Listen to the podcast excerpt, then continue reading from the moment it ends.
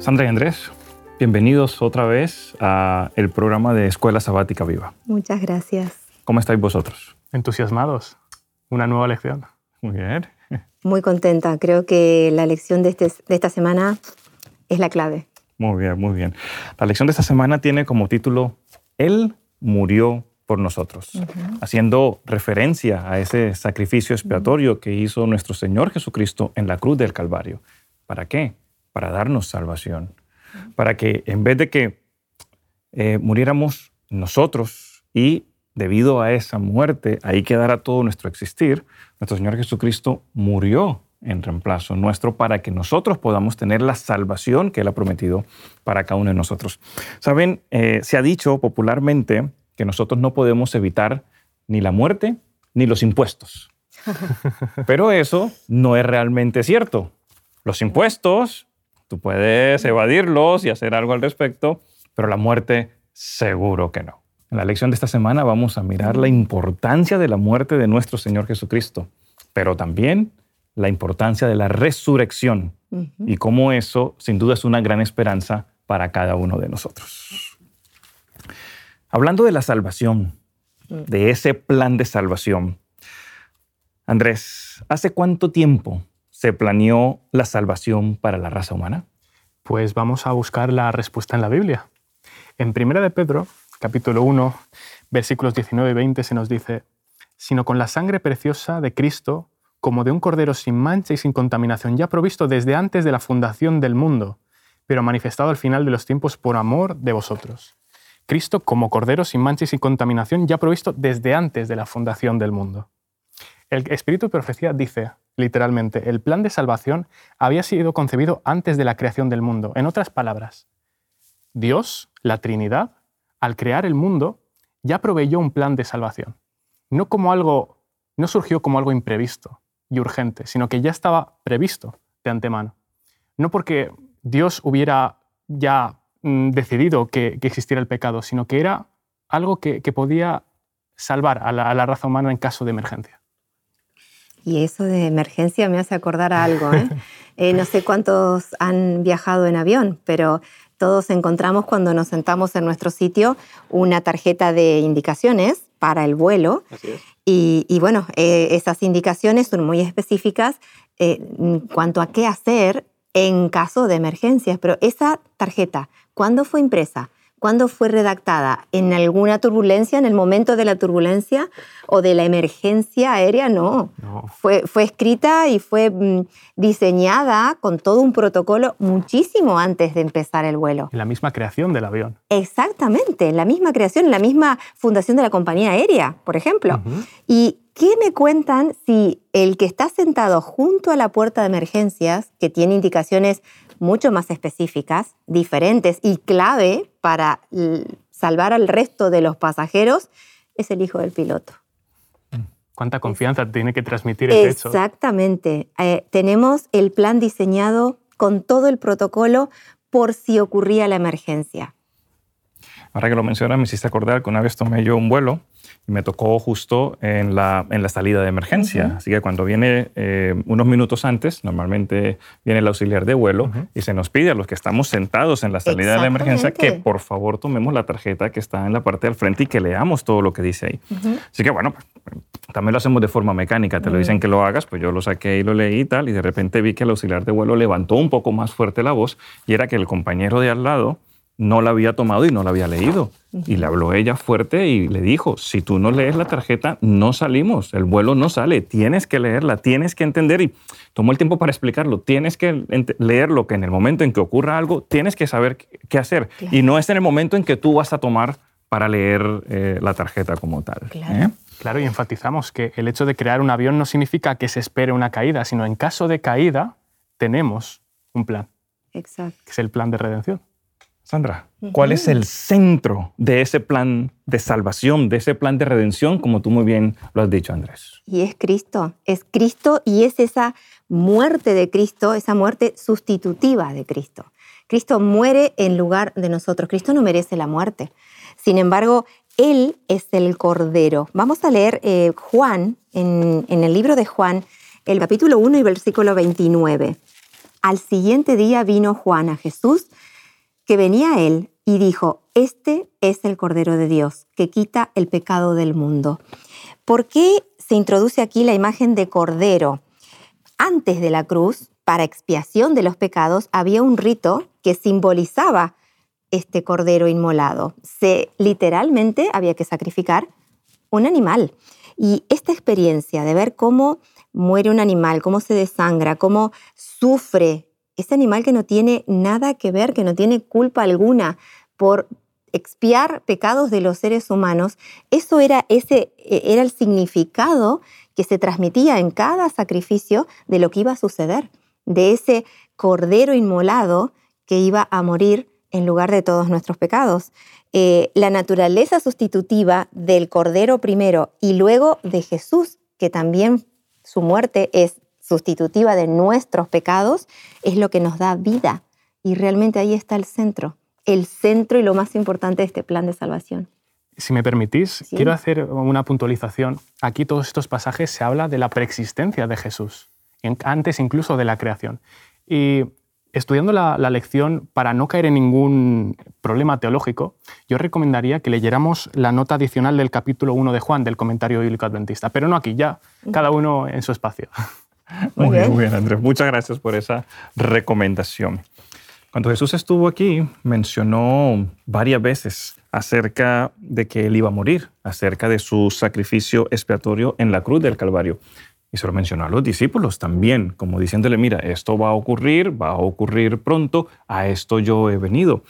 Pero al parecer, los discípulos tenían otras expectativas acerca del ministerio de Jesús. Ustedes recordarán que en algún momento, después de que Jesucristo terminó de alimentar a los cinco mil hombres, sin contar las mujeres y los niños, este tremendo milagro que él realizó, la gente que estaba reunida ahí, los judíos, después de ver el tremendo milagro que Jesucristo hizo, ellos estaban listos para proclamarlo rey. Andrés, ¿recuerdas tú eh, cuál fue la reacción de ellos, de los discípulos, al escuchar tantas veces de que Jesús iba a morir en la cruz del Calvario, ¿tenían ellos realmente la concepción completa de lo que iba a ocurrir? Lo que tenían y compartían también con el pueblo judío eran esas ideas preconcebidas y erróneas que, que se tenía del Mesías. Como leemos en Mateo 16, 21 al 23, Dice, dice, Jesús, quítate delante de mí, Satanás, me eres tropiezo porque tus sentimientos no lo son de Dios, sino de los hombres. En Mateo 17, 23 se, dice, se entristecieron cuando Jesús les, les, dijo esto. En Lucas 9, 44 y 45 dice, no entendían estas palabras, pues les estaban veladas. Y no porque Jesús las ocultara, sino porque ellos escuchaban a Jesús, pero no querían realmente aceptar lo que decía. Y, ahora, en el aspecto práctico, yo me pregunto, ¿La reacción de los, de los discípulos es nuestra reacción? Claro que sí. se les estaba diciendo algo que no les, no les encajaba a ellos mismos. Era algo que les incomodaba. Y yo cojo la Biblia y me pregunto, ¿cuándo ha sido la última vez que la palabra de Dios me ha incomodado? ¿Cuándo ha sido la última vez que la palabra de Dios, como dice Hebreos 4:12, ha actuado en mí como una espada cortante de dos filos? Muy bien, muy bien, muy bien. Sí, sí, la comodidad realmente cómo nos ciega, ¿eh? Como la comodidad, el decir, bueno, acá está la respuesta, no quiero ir más al fondo, no quiero saber eh, eh, cuál es mi misión, cuál es mi verdadera misión como cristiano, estoy bien así, estoy cómodo. Entonces, mm, la comodidad no nos permite entender, como le pasaba a los discípulos. ni, ni, nos gusta la verdad tampoco. ¿Sabes? Cuando te dicen la verdad y te la dicen de frente, tú no estás con una sonrisa enorme diciendo, oh, qué bien, sino, ah, esto no sé, no necesariamente todo lo que me estás diciendo puede ser cierto, puede que tengas parte de verdad, pero el resto no, no estoy seguro de lo que estás diciendo. ¿eh? Así que eso nos ocurre también y sin duda le ocurrió a, los discípulos en ese momento, o en esos momentos mejor, cuando Jesucristo les explicaba que realmente iba a llegar esa situación en la cual Él iba a morir por cada uno de nosotros. Perdón, Gabriel, me, me estoy acordando de una obra literaria hispanoamericana que eh, escribió Crónica de una muerte anunciada. García mm, Márquez. García, Márquez. colombiano. claro, colombiano, por eso, bueno, hice ahí la, la relación. Y en esta obra, toda la obra transcurre anunciando la muerte del protagonista y el protagonista ni se entera. Bueno, esto es como al revés, ¿no? Y no se quería enterar. bueno, al revés, ¿no? Los discípulos mm, no querían escuchar. Jesús le avisaba, les decía, le decía cuál era su plan, pero ellos no querían escuchar crónica de una muerte que iba a suceder. No anunciado, claro que sí, claro que sí. Crónica de un desastre espiritual anunciado. claro. Que no nos pase a nosotros, que tenemos la verdad, que lo conocemos, que sabemos lo que va a pasar en el futuro. Muy bien. la gente, especialmente el pueblo escogido de Dios, tenía conceptos falsos con respecto a la primera venida del Mesías. Ya yo mencioné anteriormente que lo que los judíos pensaban era que iba a ser el gran rey, ¿no? El rey de los judíos, que era el que se estaba esperando, el que finalmente los iba a salvar. Yo quiero hacerles una pregunta de aplicación para nosotros hoy. ¿Cuáles son algunos conceptos falsos que existen hoy con respecto a la segunda venida de Cristo? Yo voy a hacer aquí un, una ilustración, vamos a intentar imaginar eh, la religión adventista como si fuera una casa. La verdad de la segunda venida menciona el espíritu profecía en el Evangelismo capítulo 8, que es una verdad distintiva. Es como si fuera el salón donde recibimos primeramente a los invitados. Lo primero que ve la gente al entrar a una iglesia adventista es la predicación de la segunda venida.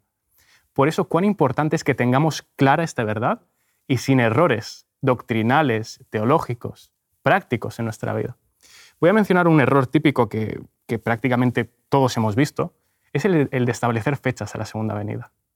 Nosotros queremos que venga antes Jesús, queremos que venga pronto, pero Jesús dice, no, no, no es vuestra tarea hacer eso.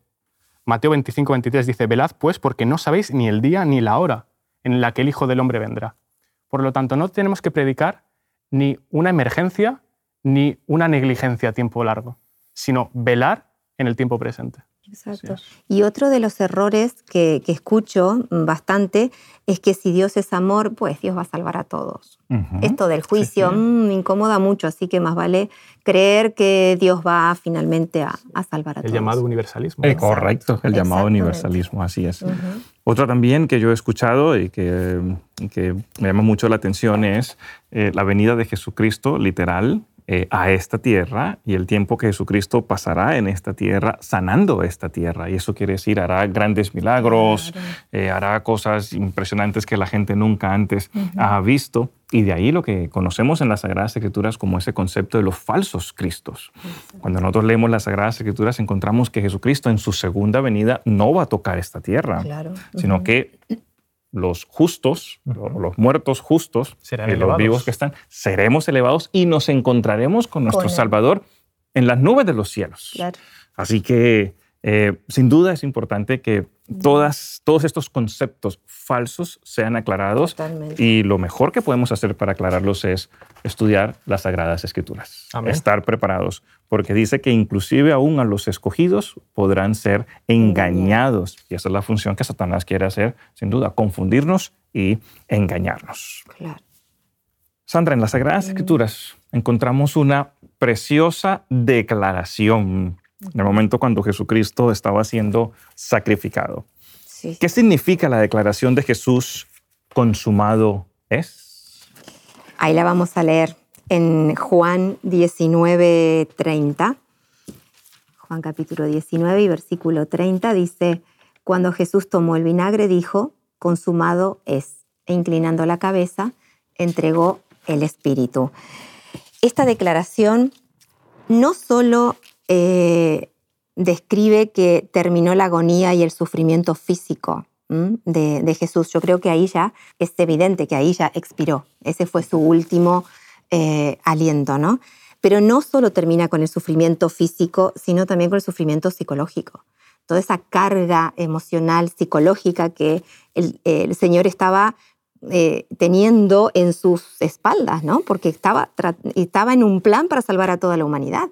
Y él podría haberse salvado. Él tenía el poder para salvarse. Eh, una cita, una frase que, me resultó muy bonita, dice que él podría haberse liberado, pero no lo mantuvieron los clavos. Lo mantuvo colgado ahí en la cruz su voluntad para salvarnos. Esto lo dice Plummer. Así que no solo es el fin de lo físico, de la vida física y terrenal que tuvo Cristo como humano, es el fin de todo ese agobio psicológico y es otro final más hay otro cierre en este consumado es. está el final al conflicto, conflicto cósmico. Es el final de esta guerra que habíamos hablado antes de que se comenzó en el cielo. Aquí se termina la guerra contra Satanás, aquí se lo vence.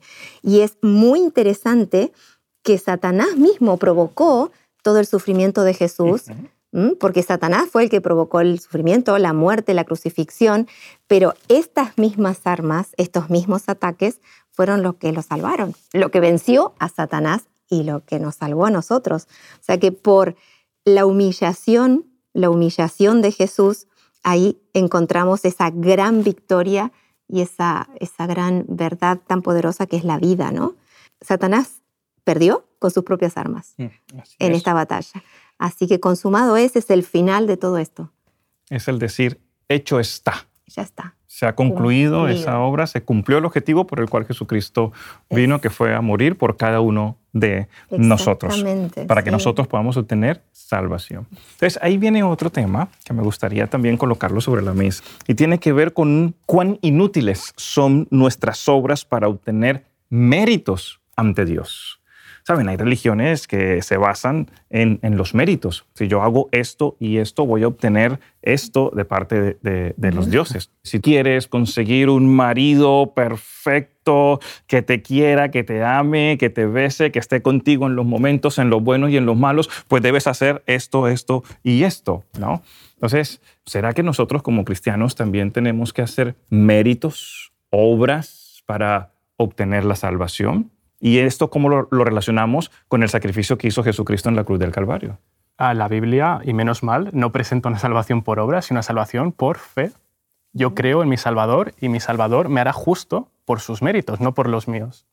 Consumado es, también se, mira, esta expresión se mira a través del versículo de Salmos 85.10, donde dice que la justicia y la misericordia se unieron. Y esto lo menciona Leon White, ah, reiterando esto, que la cruz simboliza esa unión del carácter de Cristo, del carácter de Dios, entre misericordia y justicia. La unión entre estas dos. La ley me condena como pecador, esa es la justicia, pero la misericordia de Dios es la que hizo bajar a Jesús aquí a la tierra y sacrificarse por nosotros. Qué bello. Vamos a pasar ahora a uno de los textos más conocidos eh, del cristianismo, sin duda dentro de la iglesia adventista también, que inclusive podemos decirlo de memoria, Juan 3:16. Porque de tal manera... Lo decimos juntos, ¿os parece? Porque de tal manera amó Dios a este mundo que ha dado a su Hijo unigénito para que todo aquel que en él crea no se pierda, mas tenga vida eterna. Amén. ¿eh? Realmente este versículo, eh, claro, lo repetimos tanto que perdemos el impacto y lo que realmente significa. Eh, nosotros ganamos vida a través de Cristo y a través de su sacrificio.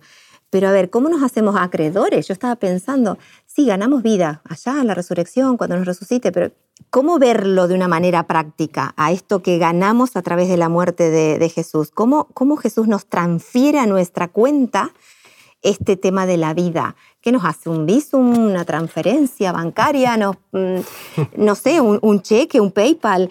¿Cómo nos hacemos acreedores de, esta vida? Bueno, este pasaje lo responde. Eh, si seguimos con la aplicación práctica, podríamos pensar que hay una plataforma para manejar dinero. Pues hay una que se llama Creer.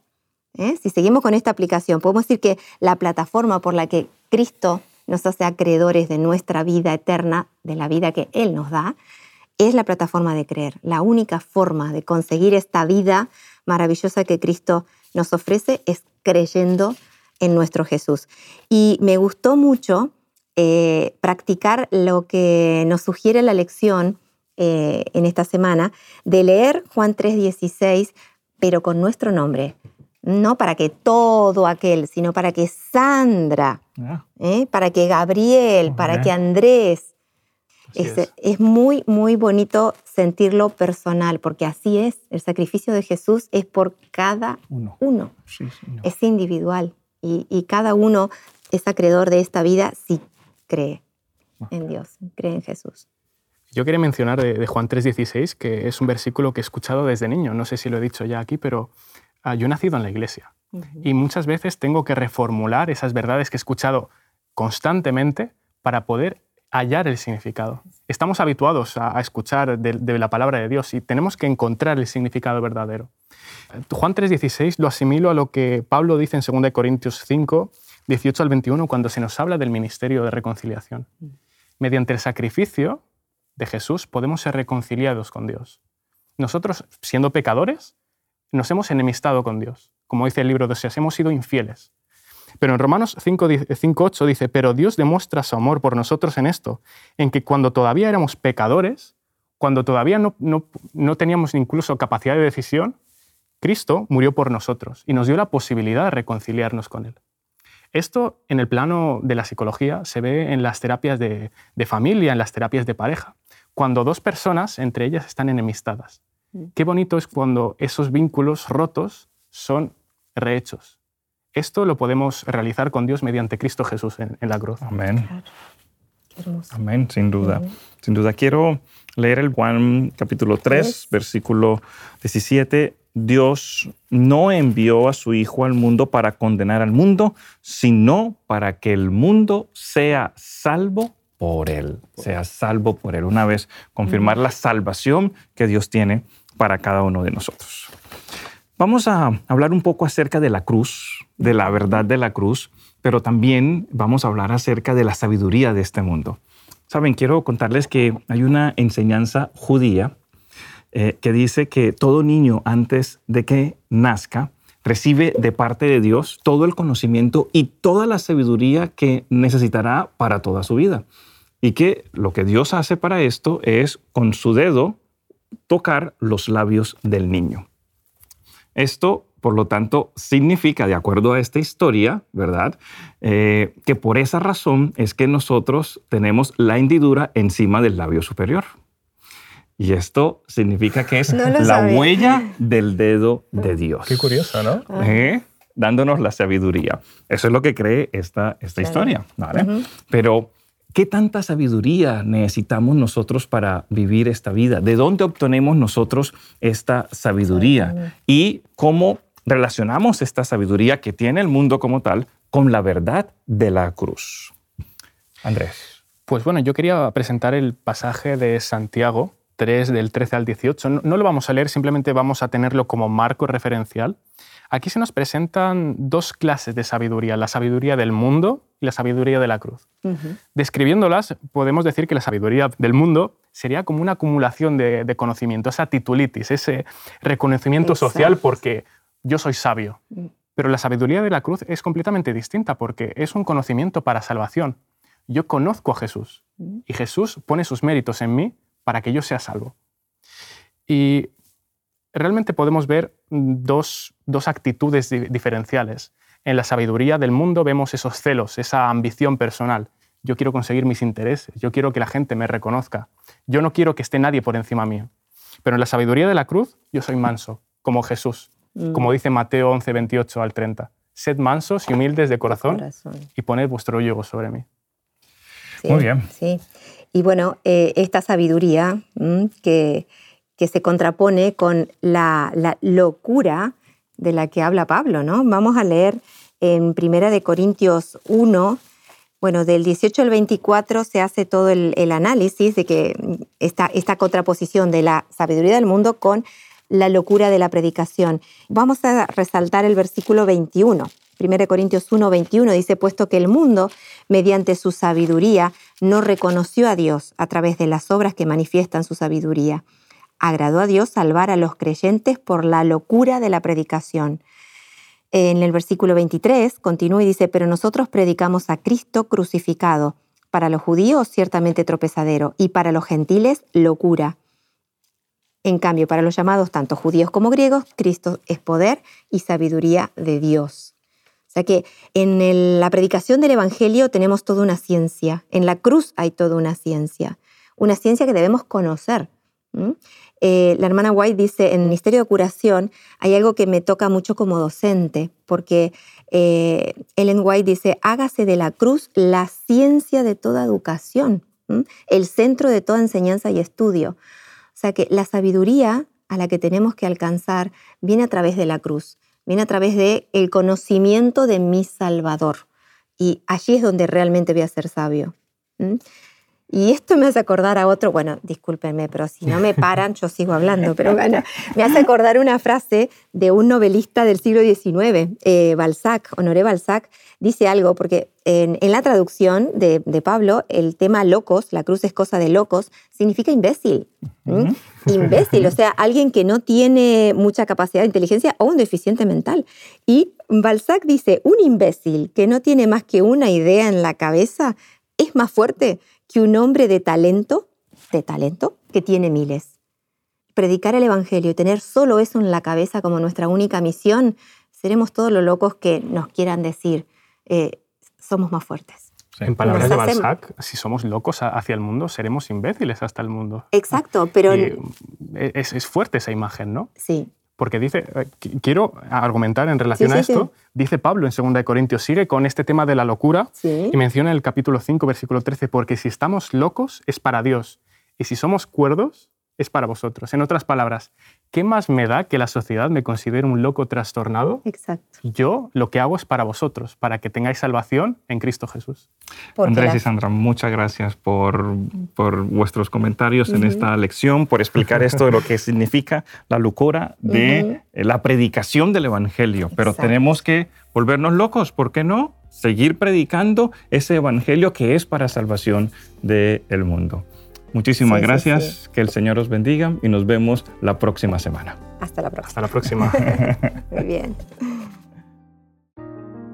Te invitamos a tener una experiencia más allá del sábado, convirtiendo tu unidad de acción en una iglesia hogar, en donde la Biblia, la oración intercesora, la fraternidad y la testificación sean vuestro estilo de vida. Así experimentaremos un poder renovador en la iglesia y en el cumplimiento de la misión.